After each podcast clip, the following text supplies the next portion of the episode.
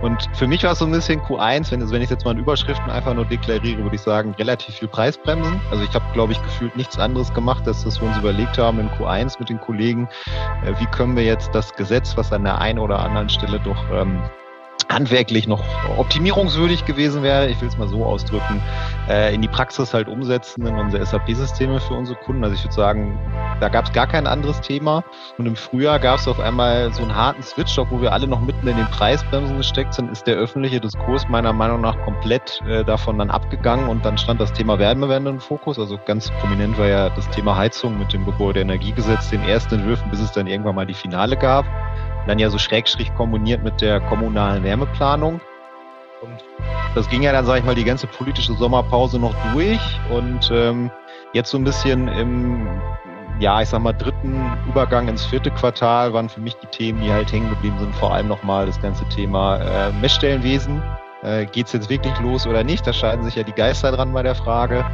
Und äh, vor allem auch das Thema, äh, wie machen wir jetzt die Stromnetze halt fit, äh, wenn wir Richtung Energiewende gucken. Ich meine, wir haben ja quasi gerade diese Woche erst die Beschlüsse der Bundesnetzagentur gehabt zum äh, zu die Leitplankenentscheidung Steuern, Widerspannungsnetze. Habe ich jetzt auch noch nicht alle Seiten durch, aber mal schon mal so einiges angeguckt, ähm, was uns sicherlich auch im kommenden Jahr beschäftigt. Und ich kann mir halt vorstellen, dass das so mit die dominierenden Themen waren, auch wenn es viele kleine Themen gab, wo ich denke, das war irgendwie schade, dass die noch gar nicht so beachtet wurden. Hallo und herzlich willkommen bei Utility 4.0 dem Podcast über die emissionsfreie Zukunft unserer Energiewelt. Heute wieder zu Gast ist Marcel von der Items. Er ist immer ganz vorne dabei, wenn es um aktuelle Themen in der Energiewirtschaft geht. Sein LinkedIn-Account, wo er sein Wissen teilt und zur Diskussion stellt, ist im letzten Jahr vollkommen zu Recht durch die Decke gegangen. Ich schätze ihn sehr und freue mich jedes Mal, wenn er hier vorbeischaut und wir über ein paar ausgewählte Themen quatschen können. Los geht's mit Marcel. Okay, hier ist wieder Utility 4.0 und seit einem halben Jahr haben wir uns nicht gesprochen, beziehungsweise vor einem halben Jahr war ich mit Marcel, Marcel Linnemann hier ähm, im Podcast unterwegs und freue mich, Marcel hier begrüßen zu dürfen. Ähm, Hallo Timo. Grüße dich. Erstmal nochmal herzlichen Glückwunsch zu diesen guten Zahlen auf, auf LinkedIn. Das waren wie viele Millionen oder 1,3 Millionen? Was hast du da jetzt äh, ja, erreicht?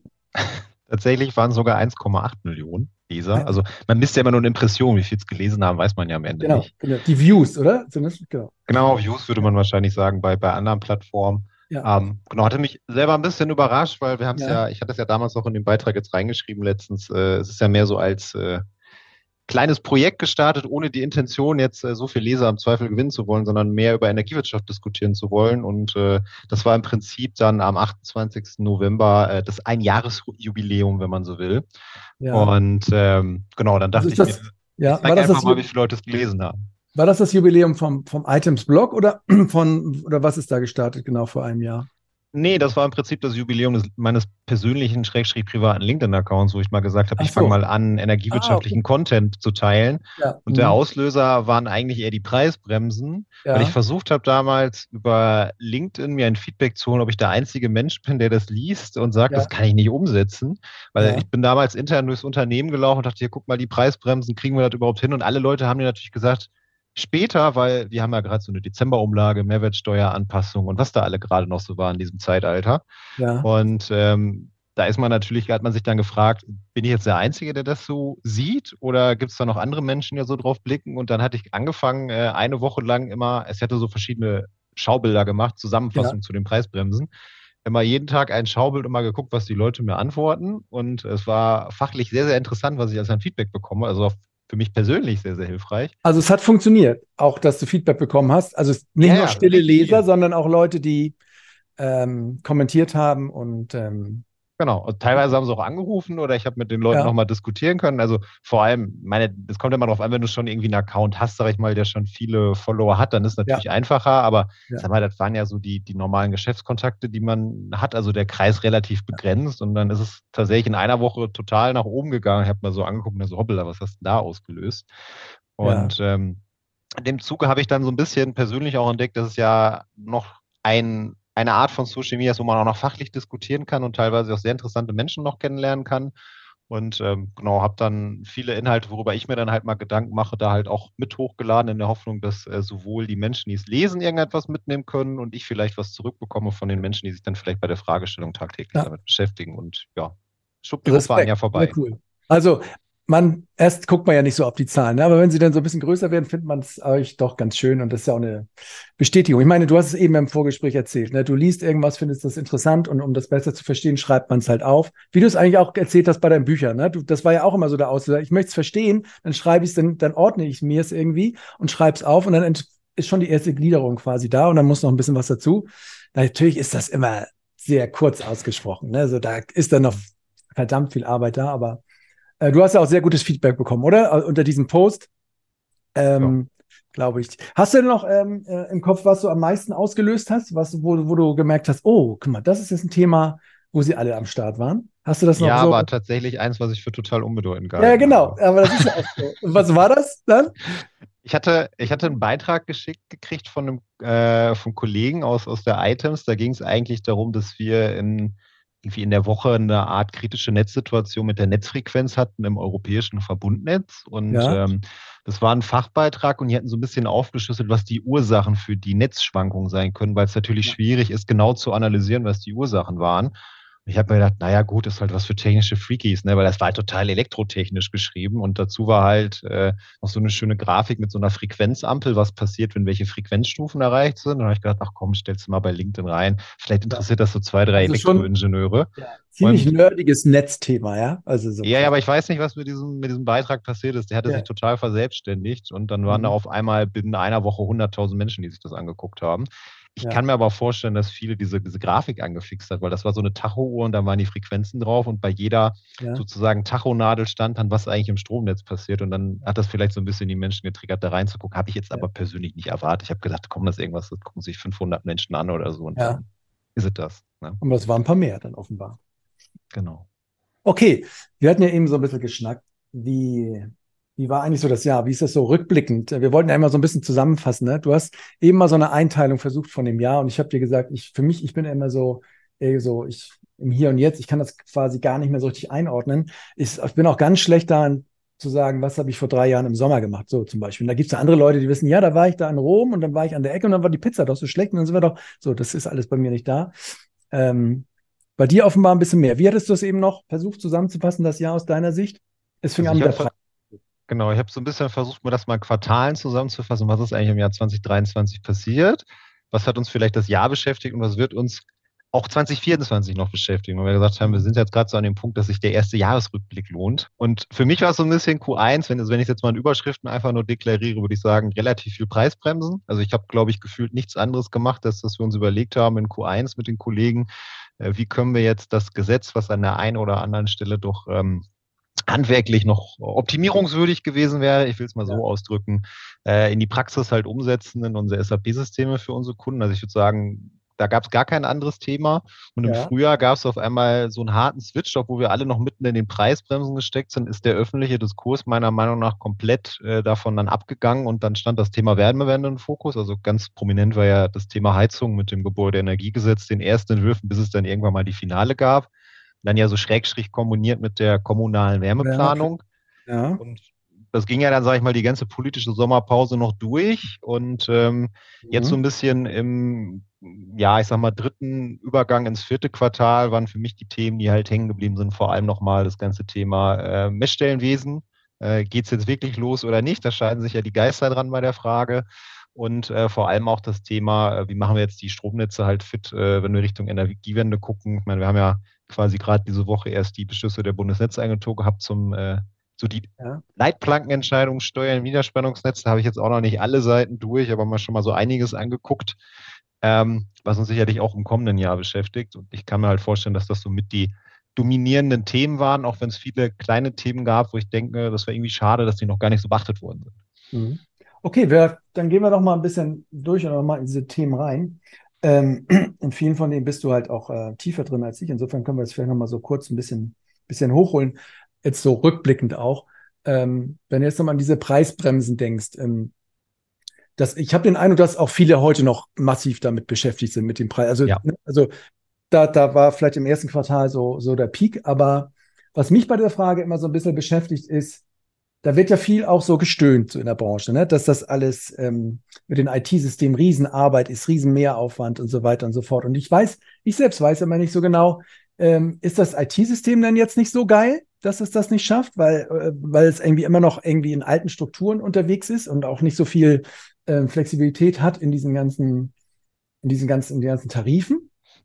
Ähm, oder ist es, oder ist es irgendwas anderes? Ich denke mal, ja, dann ertüchtige doch eure IT-Systeme, dass sie alles können, vertraglich. Links, rechts rum, hoch, runter, das rein, das mit raus. Ähm, wir haben eh bald dynamische Stromtarife, da muss sich alles ändern. Wir haben dynamische Netzentgelte. Also macht die doch mal locker, die Systeme. So äh, mhm.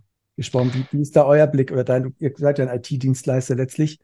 Vielleicht hast du noch ja, auch, da denke ich wieder mehrdimensional. Also klar kann man natürlich über die Inflexibilität der Abrechnungssysteme streiten. Ich glaube, das haben wir auch abseits der Preisbremse, wenn wir so Stichworte mal wieder in den Raum werfen, wie Mieterstrom, Heizkosten, Nebenabrechnung. Ja. Ich glaube, das sind ja Dauerthemen, die gefühlt seit zehn Jahren die Branche beschäftigen. Überall, wo man versucht, ne, von, ja, von weg, da wird es irgendwie hakelig. Mhm. Genau, aber ich, ich glaube tatsächlich, eine der, der größten Herausforderungen war bei den Preisbremsen, dass ein Gesetz geschrieben wurde, was gefühlt nur für einen Kunden war. Und das war für den klassischen Haushaltskunden, der am 1.1. beliefert wird und am 31.12. abgerechnet mhm. wird. Und ähm, wir haben ja in der Vertragsgestaltung, äh, auch wenn die, wie gesagt, die Systeme bestimmt nicht immer die flexibelsten sind, ja unzählige Arten von Tarife. Also wir haben Kunden, die werden rollierend abgerechnet unterhalb des Jahres, wir haben HTNT-Tarife, wir haben Kunden, die kriegen monatliche Durchschnittspreise. Das ist ja alles Mögliche, was man irgendwie finden kann. Und bei uns war es jetzt so, wir haben halt fünf Millionen Zählpunkte, das heißt, wir haben eigentlich jede Ausnahme, die man nur so mhm. finden kann. Äh, kennst ja auch die ganzen Ausnahmen, die es in den Entgeltbefreiungen und Co. gibt. Da muss man überlegen, wie berechnet man das, äh, welche Sonderlocken gibt es da. Und äh, das hat uns halt vor, vor massive Probleme gestellt, weil wir wirklich jeden Tariftyp anpacken mussten und äh, im Zweifel ja auch gar nicht wussten, weil das Gesetz halt, äh, ich sag mal, eher für einen Fall geschrieben wurde, den ganz normalen Haushaltskunden mit Idealbedingungen, sage ich jetzt mal. Äh, paar Sonderlocken waren schon noch dabei, so war es jetzt nicht, aber halt nicht für, für die gesamte Masse. Und dann hatten wir halt immer das Problem, wie, wie legen wir es jetzt aus in der Praxis, weil wir hatten öfters äh, die Möglichkeit, dass wir äh, mit drei, vier verschiedenen Varianten den Kunden hätten entlasten können, waren uns aber nie sicher, was ist jetzt eigentlich die rechtssichere Variante. Mhm. Und dann hat man natürlich, wie man das so macht, mit verschiedenen Häusern gesprochen, mit den Verbänden. Man hat geguckt, was veröffentlicht das BMWK. Und das Interessante war halt, die hatten teilweise alle unterschiedliche Einschätzungen. Und dann steht man da natürlich als operativer Umsetzer und sagt, jetzt müssen wir eine Entscheidung treffen, weil nichts zu tun ist ja auch keine Lösung. Und äh, das muss man natürlich auch harmonisiert machen, weil bei uns war es jetzt zum Beispiel so, wir müssten, mussten das auch über viele Häuser hinweg einheitlich machen. Das heißt, mhm. die müssen sich ja auch irgendwo einig sein. Ähm, das heißt, vor allem natürlich war dann auch ein Riesenaufwand, interpretieren, abstimmen, bevor man dann wirklich mal in die operative Umsetzung gehen kann. Und wenn die Leute natürlich, ich sag mal, Mitte Januar aus ihrem Weihnachtsurlaub äh, so zurückkommen, sage ich mal, weil sie mhm. vielleicht ein bisschen länger weg waren, was ja auch in Ordnung ist. Wir gönnen ja auch allen Menschen eine, eine ruhige Auszeit und einen Start ja. ins neue Jahr der Gesetzgeber reinschreibt, ja bitte erster, dritter, dann seid ihr fertig und ich muss quasi ja. alles in meinem System durchleuchtet, betrachtet und umgesetzt haben, dann ist natürlich klar, dass, dass man das wahrscheinlich nicht schafft zum Zieldatum. Und man hat es ja auch gesehen, es gibt ja auch Versorger, die sind bis heute teilweise noch nicht wirklich abrechnungsfähig. Mhm. Äh, manche sind jetzt schon ein bisschen weiter, bei manchen ist schon alles durch. Und äh, dann war jetzt ja quasi nochmal so das zweite Peak dann, in den letzten drei, vier Wochen die große Frage, werden die Preisbremsen jetzt verlängert? Ja, nein. Das war ja auch nochmal zur Debatte, wurde bei uns natürlich auch mit Argus-Augen drauf geguckt, weil das natürlich bedeutet, wenn das jetzt drei Monate länger dauert, haben wir natürlich das gesamte nächste Jahr eigentlich mehr Projektaufwand damit. Und nur weil die Preisbremse jetzt am 31.12.23 endet, heißt ja nicht, dass das Projekt vorbei ist. Ich meine, wir haben Abrechnungen, die sind rollierend, das heißt, die laufen noch ins ganze nächste Jahr rein, die müssen ja. gestellt werden, da haben wir Anpassungen.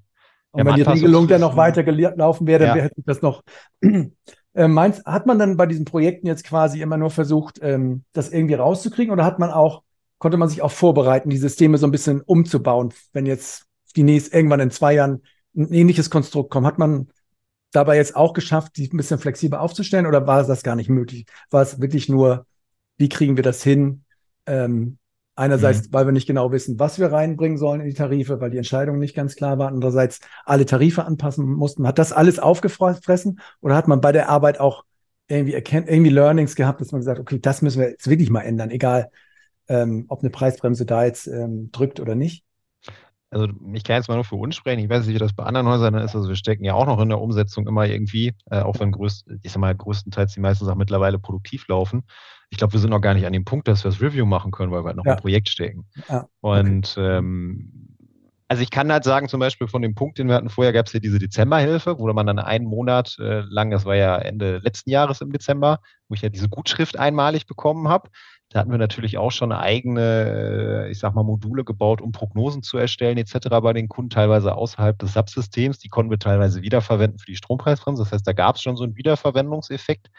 Ja. Ähm, aber wie das jetzt bei, bei zukünftigen Ereignissen sind, äh, kann ich dir aktuell noch gar nicht beantworten. Ich hoffe auch nicht, dass wir nochmal Preisbremsen bekommen werden. Also hoffst du eine eher, okay. Ja, also du bist ja unter dem Punkt, es ist ja, es ist ja schade, dass wir jetzt viel Energie investiert haben, ich sag mal, in ein, ein Projekt, äh, was ja auch aus Klimaschutzgründen uns keinen Cent CO2 gespart hat. Und wenn ich mal überlegen könnte, ich hätte all diese Entwickler haben können, ja. ein Jahr lang, hätte mit den mhm. Implementierungen für Mieterstrom machen können, Gebäudestrom nächstes Jahr und was, was wir uns alles für Produkte ausdenken. Stichwort dynamische Tarife hattest du ja genannt. Da kann man sich die Frage stellen, was hätten wir alles einsparen können? Glaubst du denn bei dynamischen Tarifen nur so ausblicken, dass es da auch so ein ja, so einen großen Aufwand gibt, wie bei so einer Preisbremse? Also.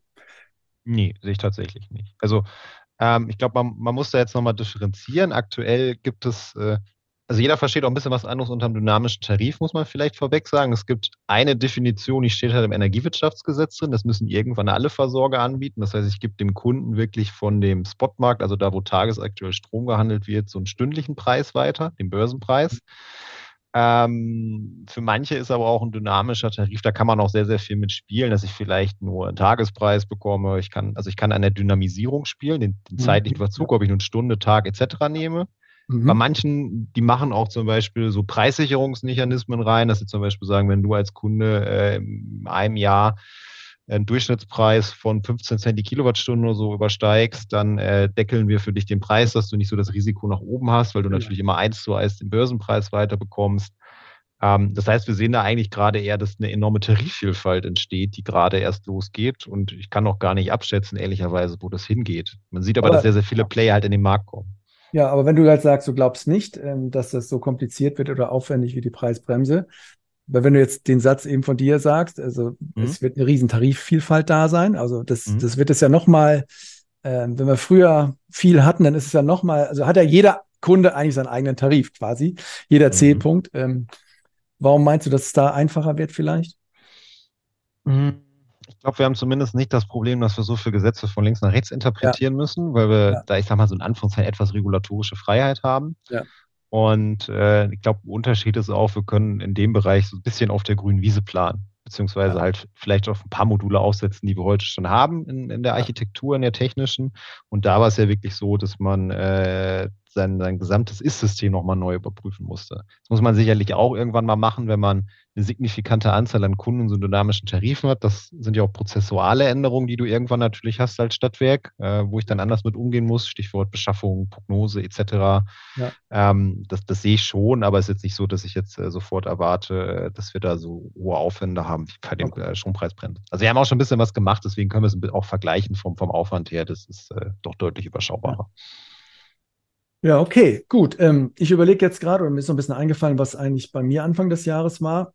Da war ich eigentlich mit ähm, vier, fünf Stadtwerken, waren wir in dem Jahr vorher äh, sehr auf der Erzeugungsseite unterwegs und haben uns so mit erneuerbaren Energien beschäftigt, mit Treibhausgasbilanz, mit, ähm, mit dem Thema, wie kann ich ähm, als Stadtwerk eigene Flächen mir äh, sichern, um dann doch wieder in dieses Erzeugungsspiel eingreifen zu können und, und sozusagen nochmal, ja, ähm, für die Region auch ähm, vielleicht mehr Geld zu verdienen oder mehr Ergebnis zu, zu, zu generieren, als das jemals vorher der Fall war. Da, da waren wir gerade so, hatten so ein Vorprojekt gemacht mit, mit verschiedenen Stadtwerken, haben digitale Zwillinge da, da ausgerollt.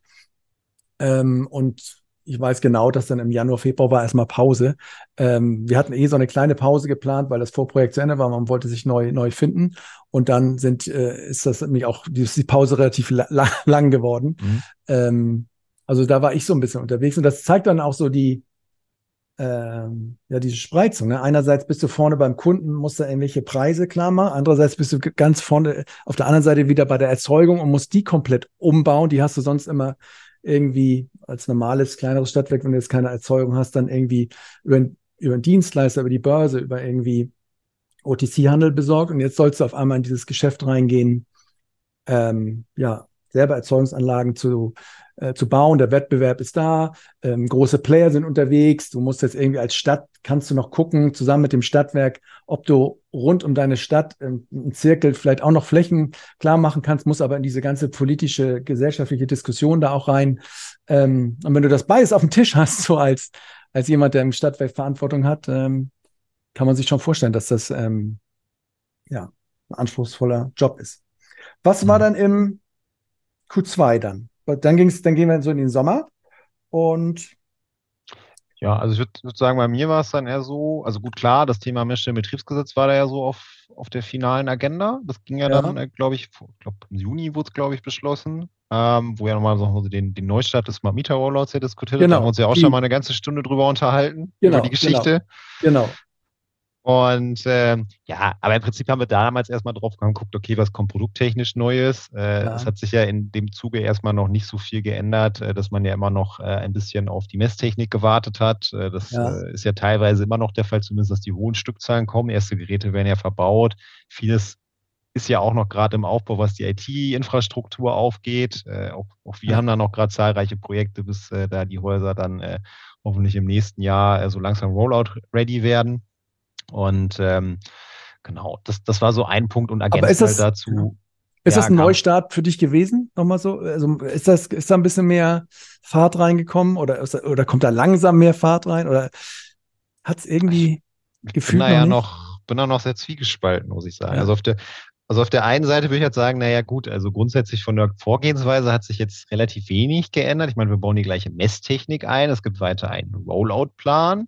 Der ist jetzt ein bisschen mehr gestaucht. Ja. Ähm, wurde auch was vereinfacht, so dass man irgendwas wurde irgendwie Bürokratie, Bürokratie, irgendwie Regulierung oder irgendwas oder. Ja klar, also was, was ja? positiv ist, wir haben ja diesen Wisch nicht mehr mit der Markterklärung vom ja. BSI. Das ist gut, dass das weg ist ne, und dass ja. man sagt, okay, ihr könnt schon mal jetzt anfangen, einbauen, schon mal testen, auch im Wissen, dass nicht alles funktioniert. Das finde ich erst immer schon mal eine bessere Aussage, als ewig darauf zu warten, dass dann mal das Amt sagt, geht los. Äh, auch so die Prozesse, die es da noch gab, sichere Lieferkette und Co., dass die alle weg waren, dass man ja. auch äh, ey, Hardware bestellt, dass die auch vom Lieferanten kommen kann, ohne dass da jetzt der Panzer vorfährt. Das sind natürlich alles, äh, ich sag mal, so, so die, die kleinen Prozesse nebenbei, die definitiv alle positiv sind.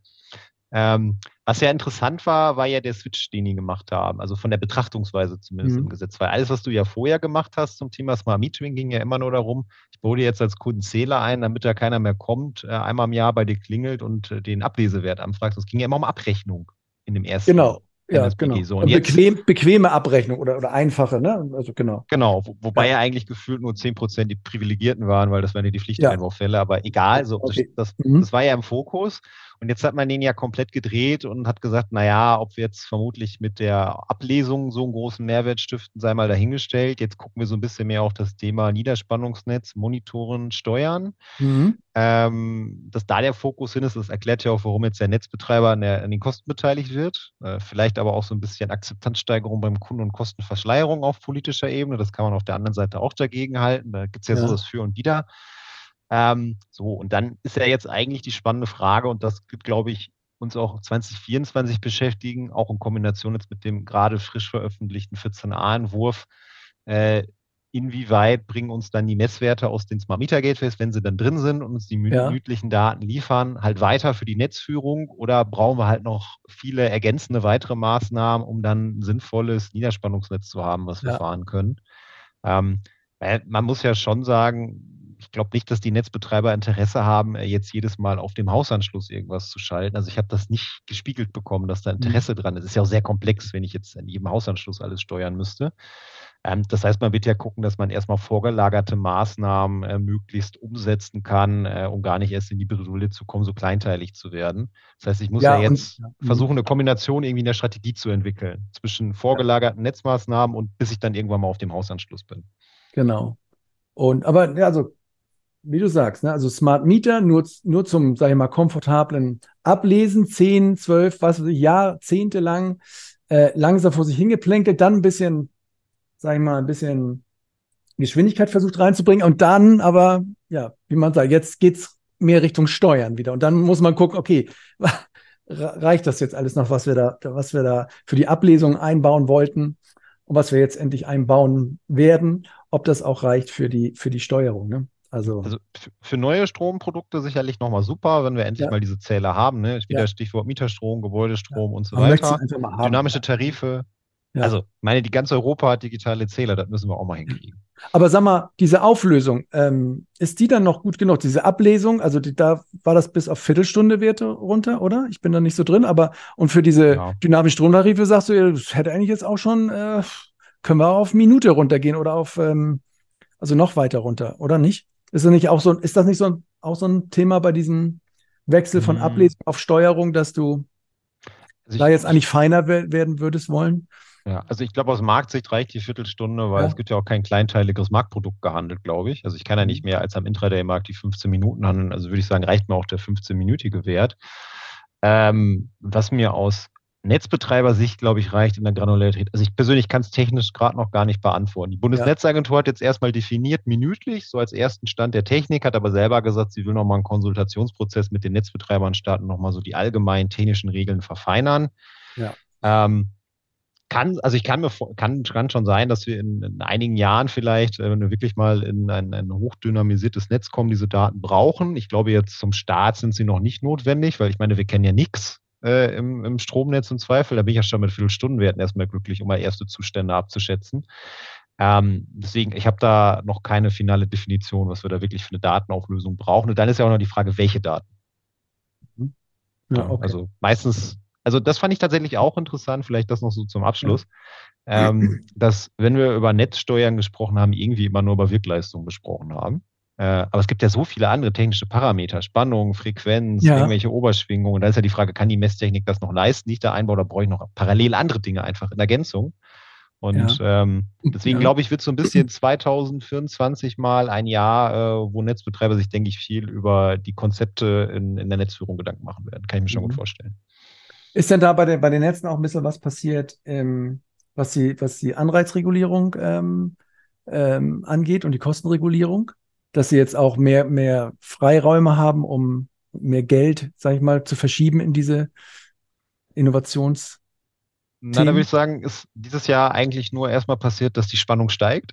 Ja. Das ist so das, das Zusammenfassende. Weil das Problem ist ja, ähm, dass die Bundesregierung ja von der EU den Auftrag bekommen hat, die Kompetenzen der Bundesnetzagentur zu stärken. Die soll ja eigenständiger werden mit deutlich mehr Kompetenzen, auch unabhängig, also unabhängiger auch von der Bundesregierung. Warum ähm, eigentlich hat die EU das gesagt? Ist das in der EU so, so Usus, dass das so oder, oder? Ja, es gibt, jetzt frage mich nicht, welche Verordnung das war. Es gibt irgendeine EU-Verordnung, da steht drin, dass es halt eine unabhängige ja, Regulierungsbehörde halt, geben soll. So, mhm. und da hat man gesagt, nein, das ist irgendwie nicht unabhängig genug, ja. äh, weil zu viel Weisungen vom Gesetzgeber kommen, okay. hat man gesagt, bitte nochmal stärken. Okay. Ähm, die Stärkung der Bundesnetzagentur ist jetzt eigentlich das, was gerade in Q3, 4 mit diesen ganzen ENWG-Novellen, die da alle durchlaufen. Mhm. Ich habe den Überblick verloren, wie viel es gerade mittlerweile Selbst sind. du hast den Überblick verloren. Vier oder fünf, also es ja. sind da wieder Ausschnitte, dann werden sie wieder zusammengeführt. Also das ist ja auch immer, also ich finde es persönlich langsam unübersichtlich. Naja, auf jeden Fall wird es gerade koordiniert, dass jetzt die Kompetenzen zur Bundesnetzagentur wandern. Das würde ich sagen, wird jetzt noch 2023 gemacht. Ja. Und ähm, dann sagt die Bundesnetzagentur, dass sie nächstes Jahr eigentlich mit einem Konsultationsprozess starten möchte, äh, ja. äh, um mit der Branche mal im Dialog zu klären, was müsste man an der Regulierung eigentlich machen. Aber da muss man ehrlicherweise sagen, da dringt auch so langsam die Zeit, weil eigentlich haben wir schon nächstes Jahr Basisjahr Gas. Und ja. äh, da muss man dann natürlich gucken, ähm, wie lange können wir, also kann die Branche eigentlich warten, bis sie mal weiß, wie dann die, die Regeln für die nächste Regulierungsperiode aussehen. Das ist ja alles nicht mehr so lang. Ja, also ein großes also, Fragezeichen, was kommt. Also so von außen betrachtet denke ich ja, dass diese Netzbetreiber müssten einfach mehr Spielräume bekommen, um irgendwie die Netze so umzubauen, dass du ähm, die Energiewende, die Wärmewende, alle Wenden irgendwie hinkriegst. Äh, und ähm, waren also jahrelang so an der Kandare, an der Kostenkandare. Okay, ist ja vielleicht auch volkswirtschaftlich aus Effizienzgründen sinnvoll, aber ist so ein bisschen wie, wie so die, wie die, ähm, ach, wie die schwarze Null, wie heißt sie noch, die vom, vom Lindner, die, ähm, ähm, ein ausgeglichener Haushalt oder womit? Nee, wa, was, wo sie jetzt alle weg wollen von, ähm, wie heißt das? Die Schuldenbremse. Ja, die Schuldenbremse, genau. Ist so ein bisschen wie bei der Schuldenbremse. Also du weißt, diese Beweglichkeit fehlt da.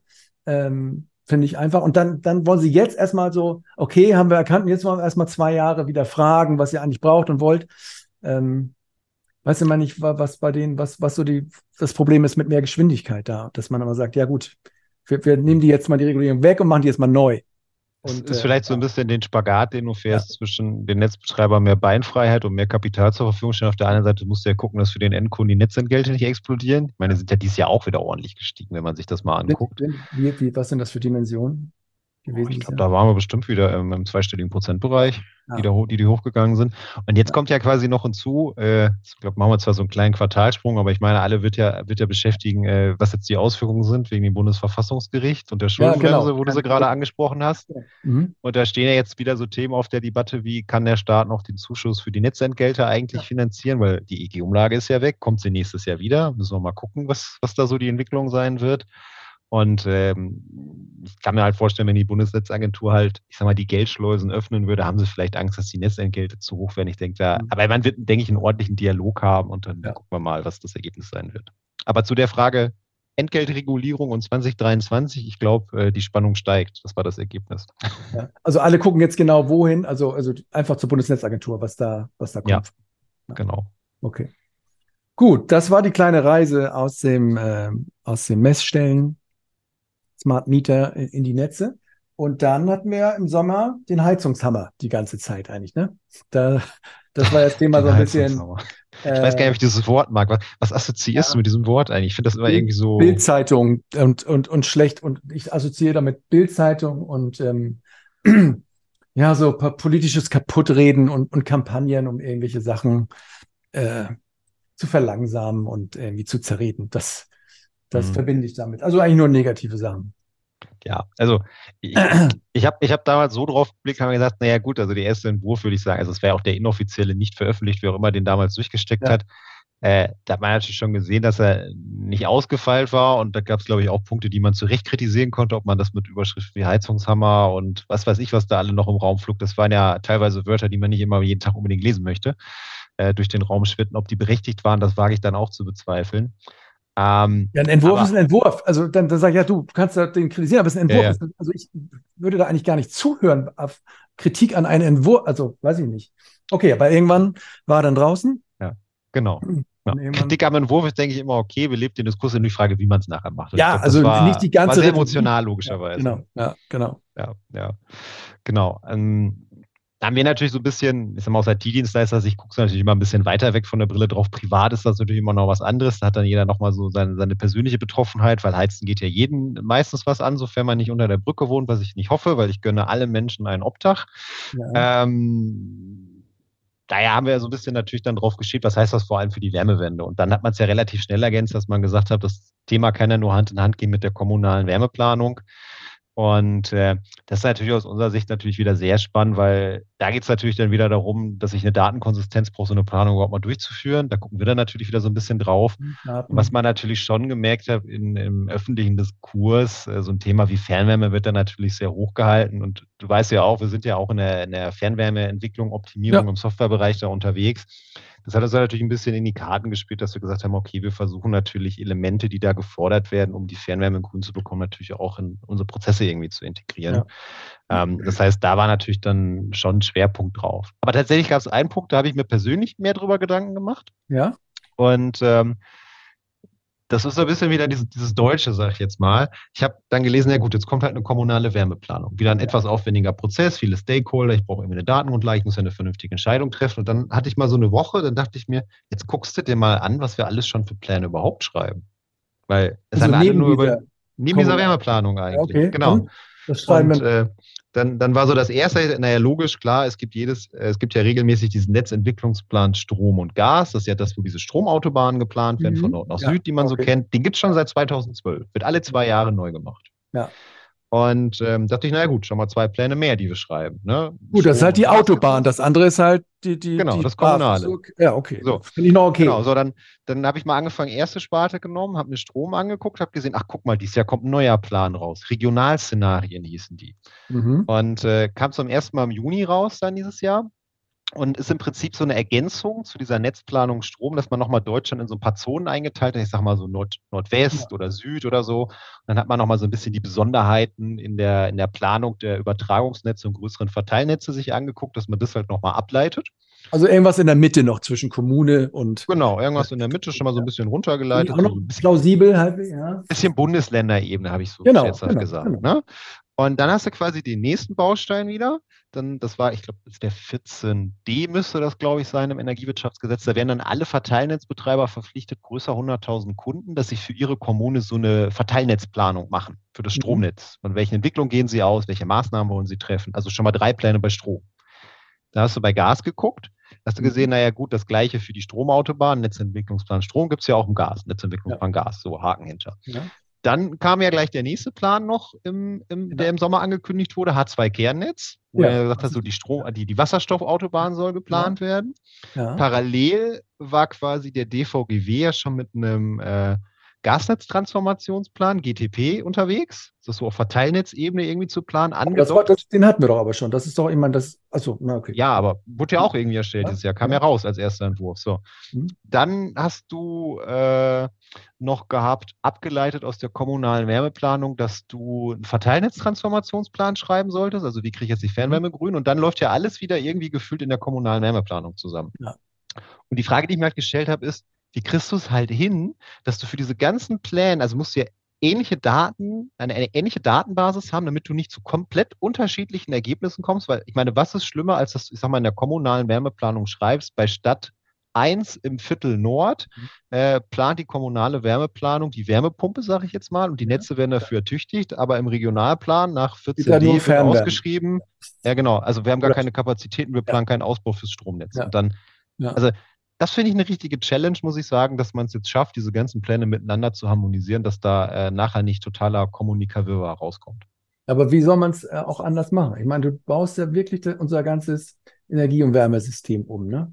Und ich, also, wir, wir mhm. fassen ja alles an. Ich meine, das, ja, also ich frage mich gerade, ob man es irgendwie besser machen kann oder, oder. Ja, ist ja ich glaube gar nicht die Frage, ob man es besser machen kann oder muss, sondern es ist ja einfach nur mal ein Bewusstsein dafür zu entwickeln. Wir schreiben halt ganz, ganz viele Pläne. Wir ja. sollten natürlich Interesse daran haben, dass die irgendwie miteinander stimmig, verzahnt und konsistent sind. Und ich hatte so ein bisschen das Bauchgefühl, ich glaube, teilweise betrachten wir die so ein bisschen als Silo-Pläne. Und das kann halt dazu führen, dass ich zu unterschiedlichen Aussagen komme. Und das ist natürlich in der Kommunikation nachher, wenn du Energiewende umsetzen willst, vor allem vor Ort, mehr als schädlich. Ich meine, gut, wir sind ein föderales Land. Ähm was, äh, was für Autobahnen und Landstraßen gilt, geht da für die andere Infrastruktur auch.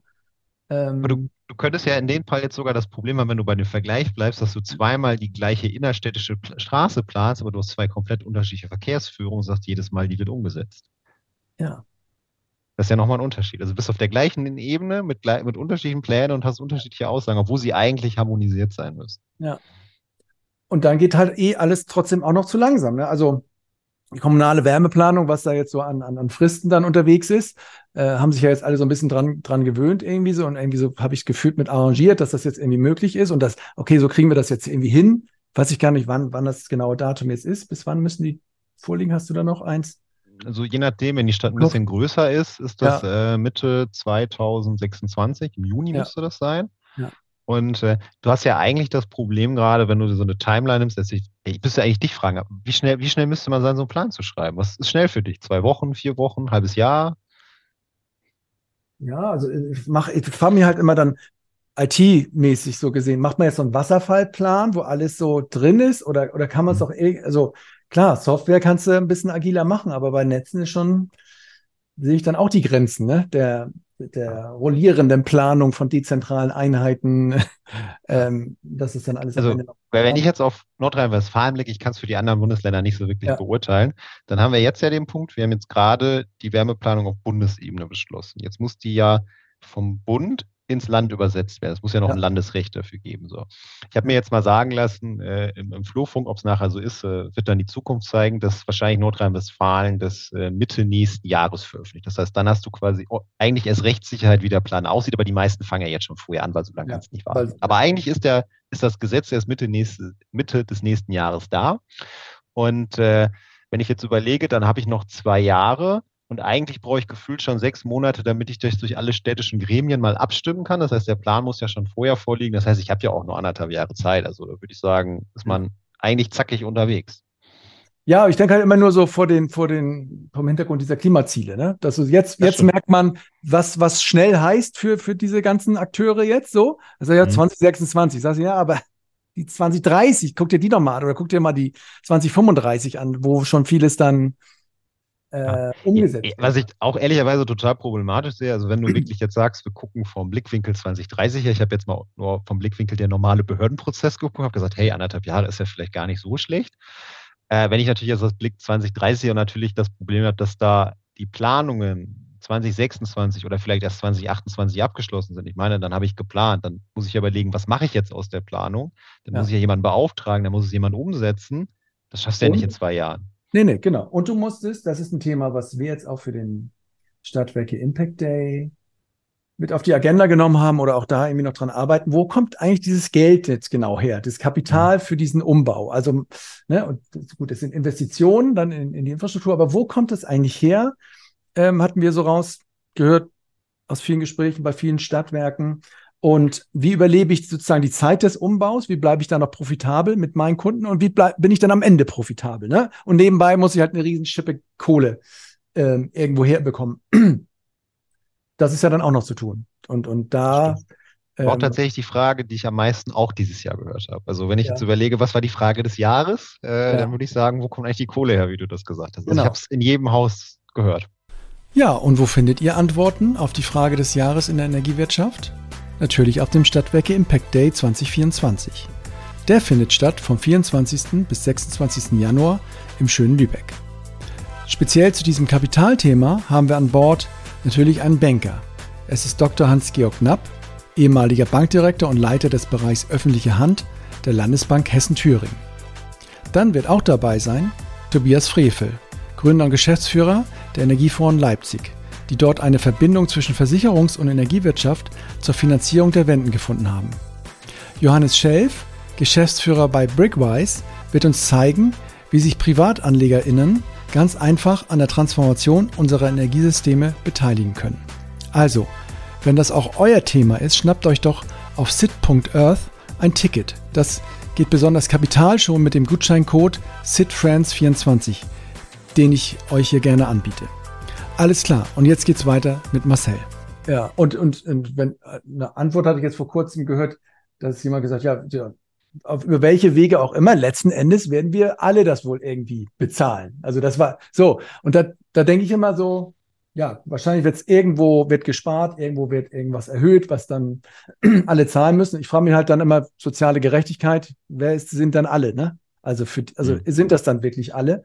Ähm, sind es ja dann oft nicht. Ähm, das ist so das eine. Und das andere, ich weiß gar nicht, kennst du dich aus in dem Thema, wie sich eigentlich Städte oder auch Stadtwerke so finanzieren und finanzieren können und was sie eigentlich machen und, und was sie vielleicht noch nicht machen? So, ähm, ob sie alle Register ziehen. Ich habe jetzt gesehen, EMBW bringt irgendeine Anleihe raus oder machen so Dinge. Ähm, ich frage mich manchmal, ziehen Stadtwerke alle Register, die sie haben, um äh, an Geld zu kommen für, für solche Themen. Und, und vielleicht haben sie auch durch ihre kommunalen Strukturen, gibt es ja auch da gewisse Vorteile. Kennst du dich mhm. da aus in dem Thema? Also tatsächlich würde ich sagen begrenzt. Äh, ich würde aber auch bedenken, so wie du das äh, jetzt gerade erst angefangen wird, die, die Grenzen auszuloten des Möglichen. Ja. Weil ich glaube, in der Vergangenheit konntest du es ganz gut, ich sag mal klar, Stromthema über die Enkelfinanzierung irgendwo machen ähm, das ja auch im Vertriebsgeschäft, ich sag mal, noch halbwegs eine Marge bekommen, dass du halt so den Vertrieb an sich, äh, ich sag mal, finanzieren konntest, dann hast du halt, wenn es mal wirklich schlecht aussah, das gab es ja auch öfters jetzt gerade bei den Preisbremsen nochmal so eine kommunale Finanzspritze bekommen, aber auch das ist ja endlich, sage ich jetzt mal, von dem Kapital, was da kommen kann. Ähm, deswegen kann ich mir halt schon vieles vorstellen, von privaten Kooperationen ne, bis irgendwelchen Anleihen. Ähm, ja, also mal gucken, vielleicht wird auch wieder der Trend einsetzen, dass mehr fusioniert werden muss. Ne? Wir haben ja gefühlt die letzten zehn Jahre immer rekommunalisiert. Vielleicht muss jetzt wieder fusioniert werden, auch unter dem Hinblick ne, demografischer Wandel etc. Ähm, und dass die Aufgaben in der mhm. Regel ja nicht unkomplexer werden. Also da habe ich auch noch keine finale Meinung zu. Ich glaube aber auch aktuell ist es nicht einfach, äh, Geschäftsführer eines Stadtwerks zu sein. Das muss ich ja. auch ehrlicherweise also, sagen. Also einmal dieses Kapital für den Umbau ist das Ding. Ich glaube, jetzt auch haben viele noch gut verdient von diesem ja. Stadtwerk. Also, da, also da, das Problem, wie verdiene ich jetzt Geld, war jetzt in diesem Jahr, das war noch nicht so richtig da. Ne? Aber das kommt ja jetzt immer, immer näher auf, auf sie zu.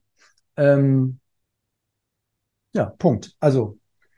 Ja. Ich glaube, wenn wir da das passende Konzept haben, Timo, dann machen wir uns ja, selbstständig. Machen wir uns selbstständig. ähm, gut. Wir waren im Sommer, Wärmewende. Wir haben ähm, das besprochen. Dann sind wir so in den, in den Herbst gegangen. Ne? Ich meine, dann wurde alles verschoben eigentlich. Ne? Dann war alles so Sommerpause und danach. Und ähm, ich versuche das gerade so ein bisschen zu erinnern. Ja, da war so natürlich immer so ein bisschen was rausgeschoben. Klar, Verlängerung Preisbremse, das hatten wir aber ja. schon. Ich glaube, da ja. können wir so ein bisschen den Haken hintermachen. Ja, genau. Ähm, wo wir alle als Branche, zumindest aus Netzbetreibersicht ja drauf gewartet haben, war ja, was macht die Bundesnetzagentur jetzt zum Thema Steuern- Niederspannungsnetz? Das war noch mhm. so die große Frage. Ja. Ähm, und ich glaube, ab, was, was haben wir denn jetzt für ein Datum? 30.11. haben wir heute. Ne? Ja. Seit, seit zwei Wochen gefühlt ist ja das dominierende Thema, sind wir eigentlich wieder beim Stichwort Kohle gelandet, ne? Urteil des Bundesverfassungsgerichts. Genau.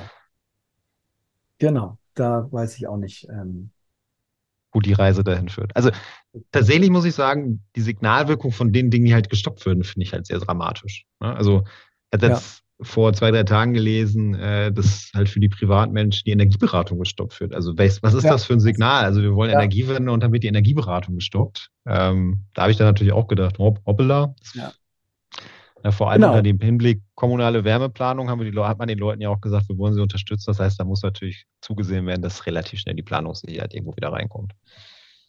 Und als drittes Element, was ich auch viel gehört habe, wie erkläre ich das den Menschen um mich herum? Haben viele Verantwortliche in so Stadtwerken gesagt, dass sie keine Idee haben, ähm, wie sie sich jetzt so vor ihre MitarbeiterInnen stellen sollen und wie sie auch ähm, ja, da irgendwie einen Weg aufzeigen sollen oder irgendwie oder einen kurzen Weg, wo, wo es jetzt eigentlich hingeht. Also da, da habe ich ganz viel ähm, so unter vier Augen haben viele gesagt, ich weiß gar nicht, was ich, was, was ich da erzählen soll. Wo, wo, weiß selber nicht, wo die Reise hingeht. Ich weiß nicht, wie, wie ich motivieren soll für, für diese, diese Riesenarbeit, die da auf alle mhm. zukommen.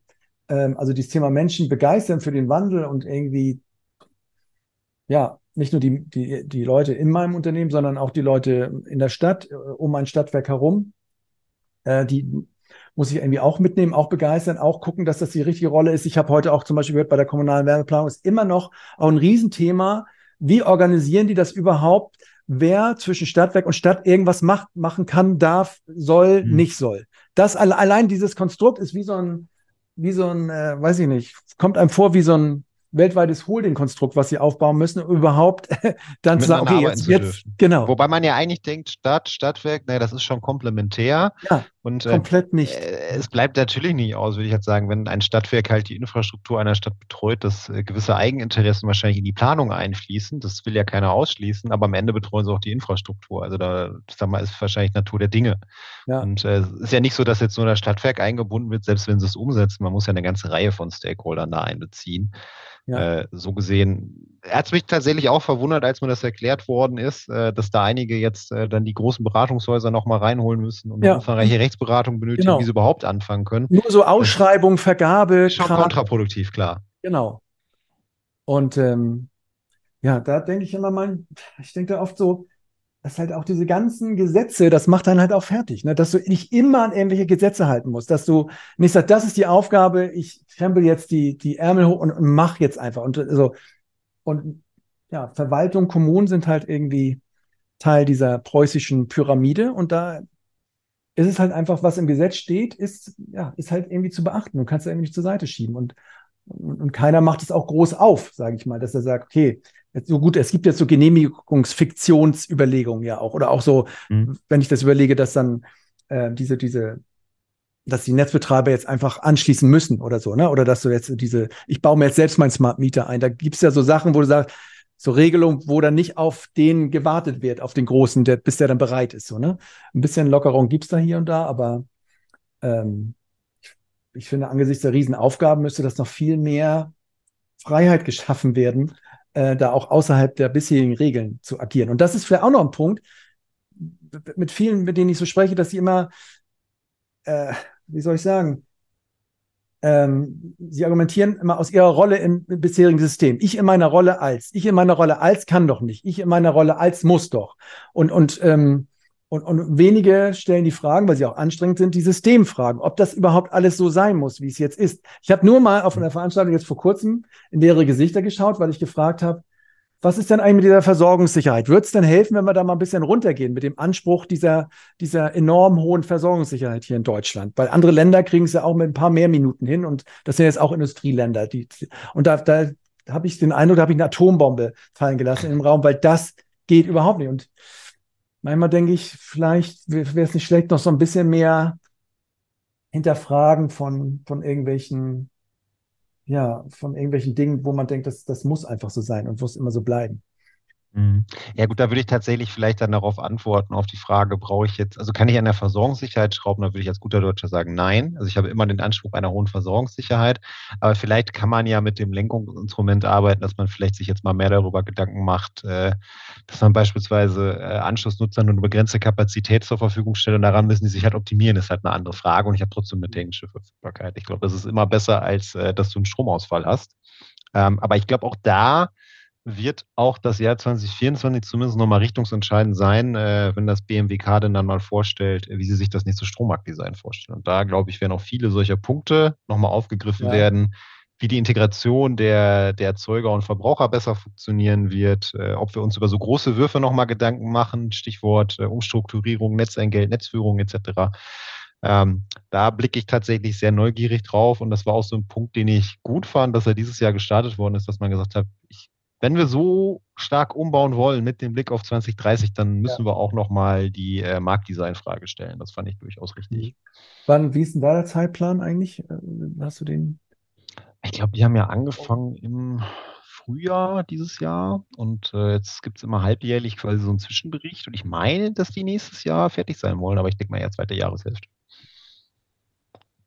Ja gut, das war so das ja, ich glaube, alle sind sehr erschöpft auch, muss ich sagen. Also ich glaube, alle sind froh, wenn jetzt irgendwann in zwei Wochen irgendwo hier und da die letzten Sitzungen, die letzten Meetings ähm, vorbei sind und alle mal sagen können, irgendwie zwei Wochen Pause. Irgendwie, ich glaube, ich spüre so ein großes äh, Bedürfnis nach Durchatmen und ja, also ich hätte da persönlich auch nichts gegen. Also nee. für mich ist so dass das Jahr 2013, ich habe gesagt, das war das Jahr des Lesens, weil äh, halt so viel beschlossen wurde und ja irgendwie gemacht werden muss ja. oder auch in den, in den nächsten Mal, dass ich gefühlt immer jede Woche zwei bis 300 neue Seiten auf dem Tisch hatte und ich freue mich tatsächlich, wenn ich irgendwann bei Weihnachten angekommen bin, mhm. mein Postfach nicht mehr öffne und sage, eine Woche ist das jetzt zu und ich genieße hoffentlich die Ruhe der Weihnachtszeit.